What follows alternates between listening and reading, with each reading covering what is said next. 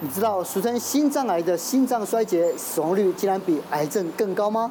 心衰竭比肾衰竭更为严重，患者哈五年内后有一半的人会过世，比一般常见的像卵巢癌、子宫颈癌、摄入腺癌哈，甚至大肠癌都比这些癌症五年的死亡率高。根据之前的研究哈，有告诉我们说。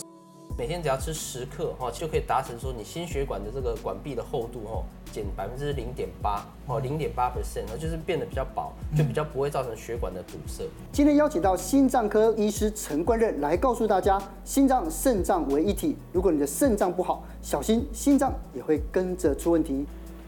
最新的血压监测七二二到底是什么呢？让专业的来告诉你。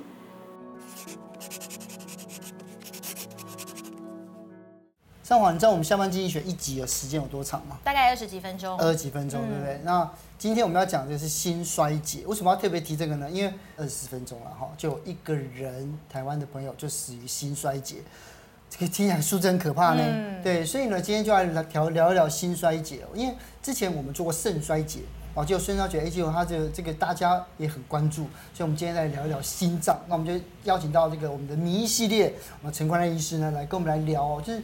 到底什么是心衰竭？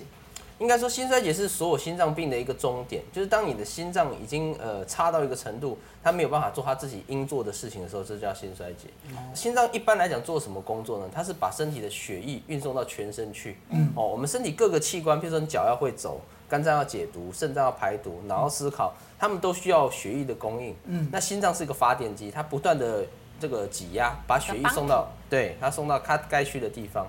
那如果今天它这个运送的功能出了问题，它没办法送到那个地方，可能你脚就会无力，可能你肝脏就没办法解毒，脑就不能思考，就会慢慢走向各个器官衰竭的路。大家知道吗？心衰竭死亡率其实比癌症很多癌症都高哦。像这边有统计哈，比一般常见的像卵巢癌、子宫颈癌、摄护腺癌哈，甚至大肠癌都比这些癌症五年的死亡率高。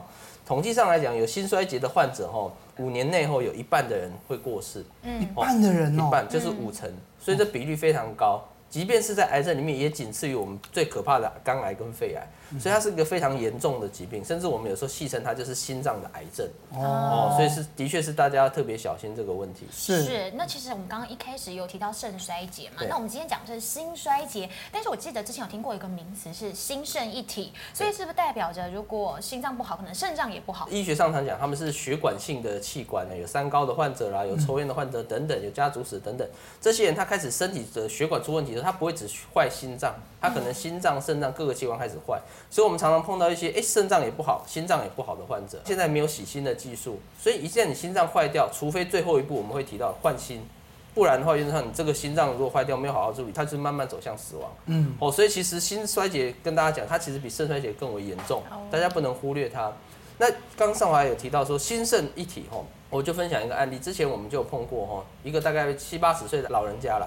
他就是我们刚讲，他很多危险因子，三高、抽烟没有控制，所以后来来医院的时候发现心脏也不好，肾脏也不好。嗯，那这个很麻烦，为什么呢？哈，呃，心脏不好，等下我们会提到，心脏不好的人他不能承受太多的水分，因为他心脏负荷不了，人就会喘。但是反过来说，如果你肾脏功能哦比较差的人，你反而要多一点水分去帮助他运作。我们在还没有走到最后那一步之前，我们每天就是在做水分的调整，比如说今天。看到肾功能不好，我们就帮他灌一点水，灌完水之后发现他在喘了，明天就说来打一点利尿剂脱水，那脱一脱水之后再再验肾功能又开始变差，几个月之后真的是没有办法，就稍微增加一点点水，有时候我们一天多给他一百 CC 的水分，他隔天就开始喘，那这个时候怎么办呢？唯一的方法就是只能牺牲肾脏，洗肾是不好的选择，但是他至少这个选择可以让你多活二十年，是，但是你如果选择牺牲了心脏，原则上就。不要说二十年，二十天可能都活不过去。哦，哦，所以后来我们就跟这个家属讲，那是不得不的选择。所以最后我们决定把水拖得尽量干，让他心脏没有负担，他人就不会喘。但是取而代之就是他肾脏坏掉了。但至少这件事情可以靠洗肾帮他继续，呃，这个 handle 这件事情，让他继生命可以延续。哦，所以这个是一个蛮。呃，特别的案例，那其实我们临床上也蛮常碰到，所以这个是要大家要特别注意的。是因为既然说心衰竭它这么严重啊，他想应该说在发病之前应该有一些征兆嘛。第一个累就是倦怠无力，哦，那当然很，我每次跟病人讲，病人就说我每天也在累，我说对啊，我也很累。那可是这个不代表就是心衰竭，那要合并其他的哈，包含喘，喘所谓喘是什么喘呢？就是说呃，你稍微活动一下就很喘。而且这个喘是跟你之前比有差别。譬如说，有些人说，哎，我平常爬楼梯会喘啊，那那算吗？但是要看看，譬如说你平常原本是爬到三楼会喘，你现在可能爬到半层楼你就喘到一定要休息，那这个就是有差哦。另外一个喘就是说，有些人是睡觉的时候躺在那边的时候很喘，一般我们躺的时候不太会喘，但是心衰竭的患者会他会躺到躺到一半他会觉得哦很喘很喘要爬起来哦，这个是比较特殊的。嗯，那最后一个是肿肿，这个也是蛮特别，就是你会发现双侧哦不是只有单边。两只脚都明显的水肿，嗯、而且那种水肿不是说吼，嗯，我相信各位很多人都有都有经验，就是说代谢不好的那种嘛。对对，很多人是很多人是上完班一整天，像有时候柜姐或什么回家，其实你压也是有点水肿。对。但是那种是轻微的，我们讲生理性水肿。嗯。那所谓心衰竭水肿是那种你压下去后，它可能也许在一分钟或者是至少三十秒以上，它才慢慢慢慢回来的，是很明显的一个凹陷的。嗯。哦，那这种很明显的水肿的话。就可能是心衰竭，所以如果这三个症状，那合并一些我们其他讲的，可能是这个呃颈静脉怒张啊等等其他状况，如果合并起来看的话，就要怀疑说会不会是心脏功能开始出现问题，就要赶快找心脏科医师做检查。我的母亲她也是心心那个心脏衰竭，哦是，就她在她在她在人生最后阶段的时候，她外面她世界很明显的就像这样子，对，这到底是什么？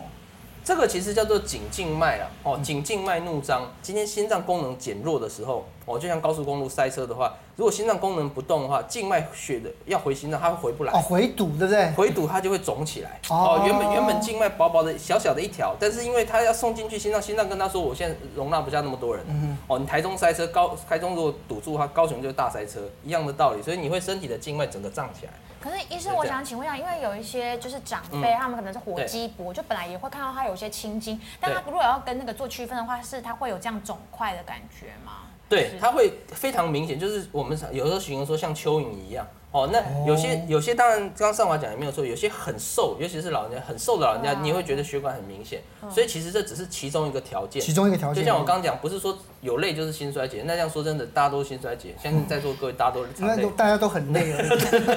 所以好。有时候我们是评估，就是说他如果合并又喘又肿又累，他加上又又有这很明显这个。就心衰竭的机会就很高，心衰竭一定也是会渐进，是越来越严重嘛？是不是也有一些分级的制度，可以让大家看一下自己可能已经到哪个阶段了？我先跟各位讲，这个一到四级跟癌症的什么第几期不一样、嗯、哦，这个是可逆的哦，可逆的，可逆就是说你今天如果说呃，譬如说第四级状况很严重，但是如果你好好的治疗，比如说像我刚刚讲把水脱干，吃一些心衰竭的药，好好控制，有可能回到一级。哦，所以这个是可逆的哦。那我先讲一下什么叫四级，通常越下面越严重。第一级通常来讲不太有太明显的症状哦，走路、活动、上班都正常啊，偶尔会觉得稍微一点点累，一点点不舒服，就这样而已。很轻微的症状。其实我之前心肌炎就是这个样，就大概在第一级。嗯、哦，对对对对，心肌炎也是造成心衰竭的一个可能哦，就是我刚才它是众多的原因其中一个。嗯哦，对，这所以第一级是可有可能的哈。那第二级就稍微厉害一点，第二级就是说哈。你做一般的日常活动，哦，譬如说你爬楼梯或者是工作搬东西，原本没有症状，现在开始会有点症状了。哦，做一般的活动已经开始会有点症状了哈。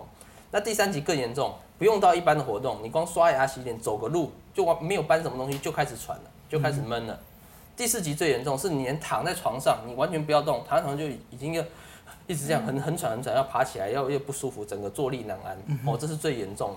哦，所以大概会有这个四个层级去区分，说这个你现在的心衰竭到底严重程度到什么程度？是，对，哪些人要特别注意？有可能就是心衰心衰竭会找上门呢？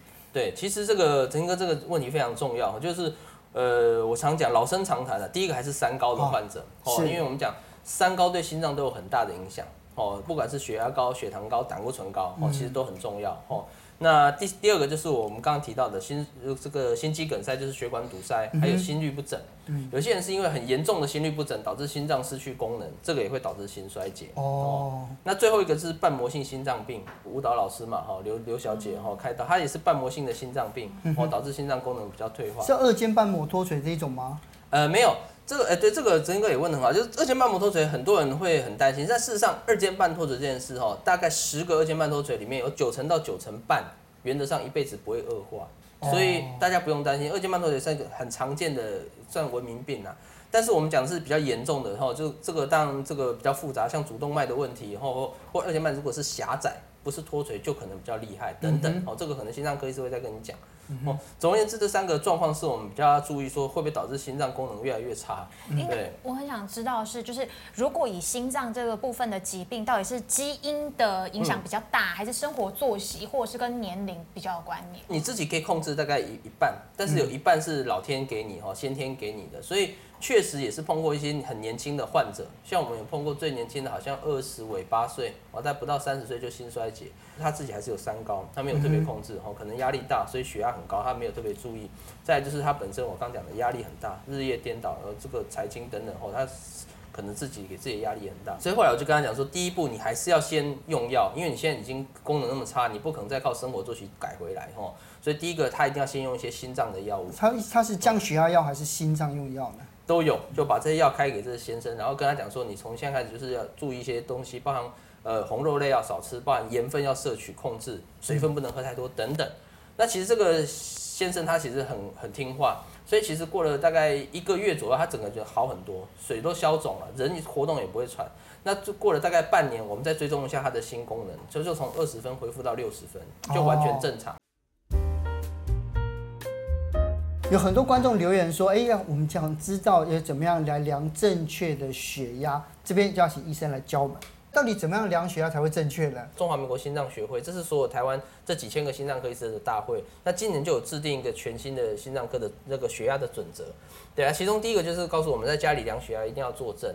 坐正，对，然后尽量啦哈，当然这个没有办法强迫，尽量是能够休息五到十分钟，心情是平静的。对对对对，但是我知道很多病人都跟我讲说，出门都来不及了，还是给你做十分钟，就是尽量。太正的话，所以会量得太高。就是尽量，因为当你休息足够之后，血压才会比较贴近真实。哦，其实左右手都，左右手都可以，其实都可以。因为人家不是什么挑靠近心脏比较好，没有这回事。其实没有这回事。另外跟大家讲，量的话，尽量是以上臂这个位置哈，会比较适合哈。然后尽量不要以这边哈。那家里的血压机其实都很单纯，就是你放上去之后，你确定说，哎，这个已经有这个贴合之后呢，你再按仪器，它其实它自己就会跑。那我们目前新的方式要量血压的话，有什么什么需要注意的地方？其实口诀就是要七二二，这是我们今年制定出来的。什么叫七呢？七就是你一周七天都要量，就是告诉大家每天都要量的意思。嗯。那二是什么呢？第一个二是说一天要量两次。一次早上，一次晚上。嗯，那有些人会说早上晚上什么时候量？晚上原则上就是睡前，睡前吃完晚饭到睡前中间的时间量。哦。那第二个的话就是早上，我们有特别注明说你要解尿之后，就是因为你有时候你刚起床会想小便，但那个时候其实人是尿急的时候血压会高一点，所以解完小便在吃早餐之前放松的情况下去量。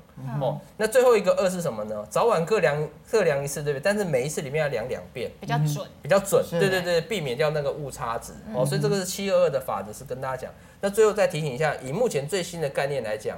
家里的血压哦要低于一百二才是标准，那他多少？一百四。哦，那但是我想这是家里血压，因为有时候我我们在工作场域或者是你在外面在医院，有可能会因为紧张或者是，而且我现在录影很亢奋啊，对对对对对，那你刚好突破那个九十跟一百四。哎，对啊，如果是家里这样是稍微偏高一点，但是如果在外面的话可能就不一定。对对对，那虽然说一百二八十是完全正常，但是其实在家里只要不超过一百三或八十五都还算可以接受。嗯，对，大概是跟大家分享一下。有没有一些方法是可以帮助我们预防心脏衰竭的呢？高纤饮食，纤维素多一点，然后呃少油、少甜、少糖。嗯。第二个在蛋白质摄取方面，其实目前来讲，不管是心脏或肾脏来讲，都是白肉略为优越了，哦，比一个红肉来的好。那医生您说的要多白肉少红肉，那在这个蔬果方面又要该怎么来摄取呢？第一个是洛梨，洛梨不是很油吗？不过洛梨它其实确实是可以降低这个低密度胆固醇哦。根据这个美国心脏医学会的这个期刊告诉我们，其实洛梨适度摄摄取洛梨是可以。降低我们讲坏胆固醇，就是我们刚刚讲低密度胆固醇，但确实它的热量是比较高了，哦，所以我们一般来讲，它的建议也是说一天大概半颗到一颗为限。哦，那最多最多，我认为可以上限到两颗，但是不是常态，大概这个范围内其实就足够保护我们的心脏。嗯。第二个紫色的蔬果哦，就是它有些这个植化素哦，它其实对身体的器官不止心脏，其实对呃肾脏的排泄、尿液的排泄其实也是有帮助。我只想到茄子而已，还有什么？蓝莓啦，哈，蔓越莓啦，还有紫色的洋葱等等，哦，这些其实都算是呃紫色的蔬果。是。对，有植化素。嗯。还有十字花科的蔬菜。高丽菜啦，哈，包含那个花椰菜啊，这些其实都算是哈大白菜。菜，这些其实对心心血管的保护其实是有实证的效果。根据之前的研究哈，有告诉我们说，十字花科的蔬菜每天只要吃十克哈，其实少少的而已。那你吃十克就可以达成说你心血管的这个管壁的厚度哈。减百分之零点八哦，零点八 percent，就是变得比较薄，就比较不会造成血管的堵塞。最后一项哦，我常跟病人讲，反正你还没吃药之前，两件事，一个就是饮食，一个就是运动。那前面讲那么多都是跟饮食有关，最后是运动。运动其实目前来讲，呃，任何运动都可以接受哦。其实只要是你去活动到哈，有一点微喘，会有一点心肺功能加速，让它训练到，都算是好运动。所以不管游泳、骑脚踏车干嘛的，然后跑步、快走哦，甚至打球什么都可以。是那。另外一个比较简单，就是可以练握力。手在出力的时候，其实它血管是稍微紧缩的，它等于是有点帮助哈，帮你把周边的这静脉压扁，把血能够输送回去，回流。对对，加速回流。比如说我刚刚讲的，刚刚我们讲那颈颈静脉怒张，对不对？所以血送不去，那我等于是硬压，把它压回心脏，等于去训练心脏。呃，接受血液的功能是，所以某种程度上，你如果没什么在忙的时候，呃，坐着的时候手稍微抓一抓，其实多少应该会有点帮忙。可是这样抓一下，有时候就是我听听说过，就如果抓太用力，血压会飙高，会飙太高，不是吗？对对，所以也不是说真的，我像我有时候跟开玩笑说，我不是要大家练得跟魔兽一样，就但是你就稍微抓一抓哈，轻微拉一拉，嘿。啊，做一下休息一下，这样就可以了。OK。二零一六年哈，有一个很有名的期刊叫《Lancet》哈，这也是心脏界哈蛮蛮有名的期刊哈。它有统计大概十四万人，那发现说，其实握力比较好的人，比起握力差的人，将来心脏比较不容易出现一些心衰竭的状况。哦。所以其实呃也是有理论根据的，所以。确实，你如果一般的运动没有办法像这个，我们想说很多时间去跑步干嘛的，你其实平常多练这个握力，其实应该也是会有一定的好处。除了预防之外啊，因为刚才医师其实有讲到，就是说心衰竭是可逆的，但到底怎么样才能把它逆转过来呢？除了呃饮食跟运动这两个最基本的之外，哈，其实接下来就是说，如果真的这两个没有办法完全改善，最终还是要靠药物。那其实哈，目前来讲有很多，我刚前面有跟各位提到，其实目前来讲医疗的进步来讲，已经有很多的。心衰竭的药物问世，而且这些药物其实效果都非常好，所以呃，我都会跟患者讲说，你先饮食运动调控，但如果真的还是没有办法改善症状，你一定要乖乖的遵从医生的建议，该吃的要乖乖吃。就像我刚案例那个三十岁的男生，他乖乖吃，其实一个月就有立竿见影，甚至到半年之后，完全心脏就完全恢复到正常。所以呃，千万不要排斥吃药。很多人就觉得说，呃，会不会吃一辈子啊？对不对？很多人都会这样想啊。对。但是要看情况，有些可逆的，像刚刚这个年轻的男生哦，我我给他的药物就慢慢减少，从一开始可能四五颗，到现在已经降到大概只有两颗三颗，那之后可能会再减，但是也是必须要诚诚实的讲，有些老人家的心脏衰竭是不可逆的，可逆只是其中一部分，不是说每个人都一定可逆。那如果是不可逆的情况下，确实就可能要固定吃，预防它。越来越恶化哦，所以这个情况不一定，大家还是要跟自己的医生做讨论。是是，那医师，其实我们看到肾衰竭，如果真的走到一个很严重的状况，可以去洗肾。那心衰竭如果真的不可逆，最严重的情况之下，还有没有办法用一些方式来挽救呢？呃，这就是我们一开始讲到心衰竭最后一步，他没办法洗心，他目前的唯一的方法就是一心脏移植。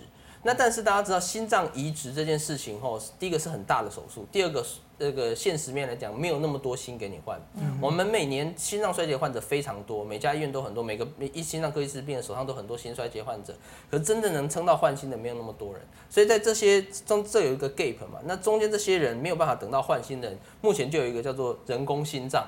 哦，人工心脏它就是哈，它等于是一些电子线路哈，建到电子仪器上啊，你随身携带。那这个电子仪器它可以取代心脏的那些送血啊、打血这些功能。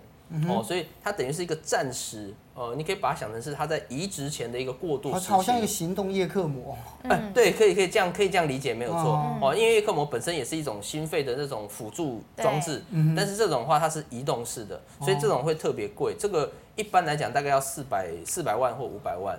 四百万、五百万，而且健保不给付，对不对？诶，好像一些特殊条件了，但是我记得大部分都是不给付。但这样是不是生活就也是挺不方便的？对，要外出什么的，应该也比较困难。对，它变成说很多事不能做了，譬如说你说要呃，比如泡澡啊，对对对，不可能，泡温泉不可能，甚至。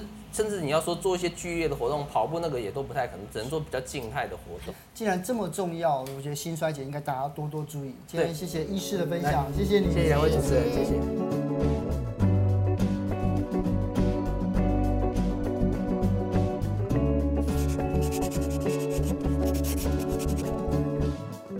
本集节目由下半身衣赞助播出。